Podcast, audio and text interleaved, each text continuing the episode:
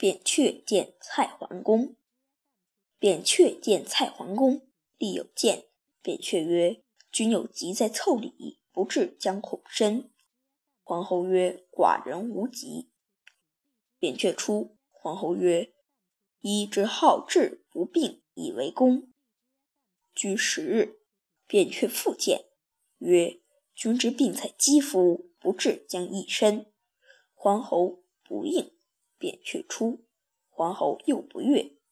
居十日，扁鹊复见，曰：“君之病在肠胃，不治将益深。”桓侯又不应。扁鹊出，桓侯又不悦。居十日，扁鹊望桓侯而旋走。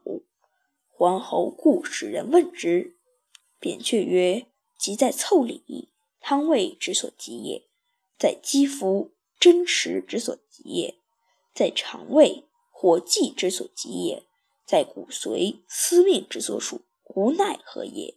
今在骨髓，臣是已无情也。”居五日，桓侯体痛，使人苏扁鹊，以逃其逆。桓侯遂死。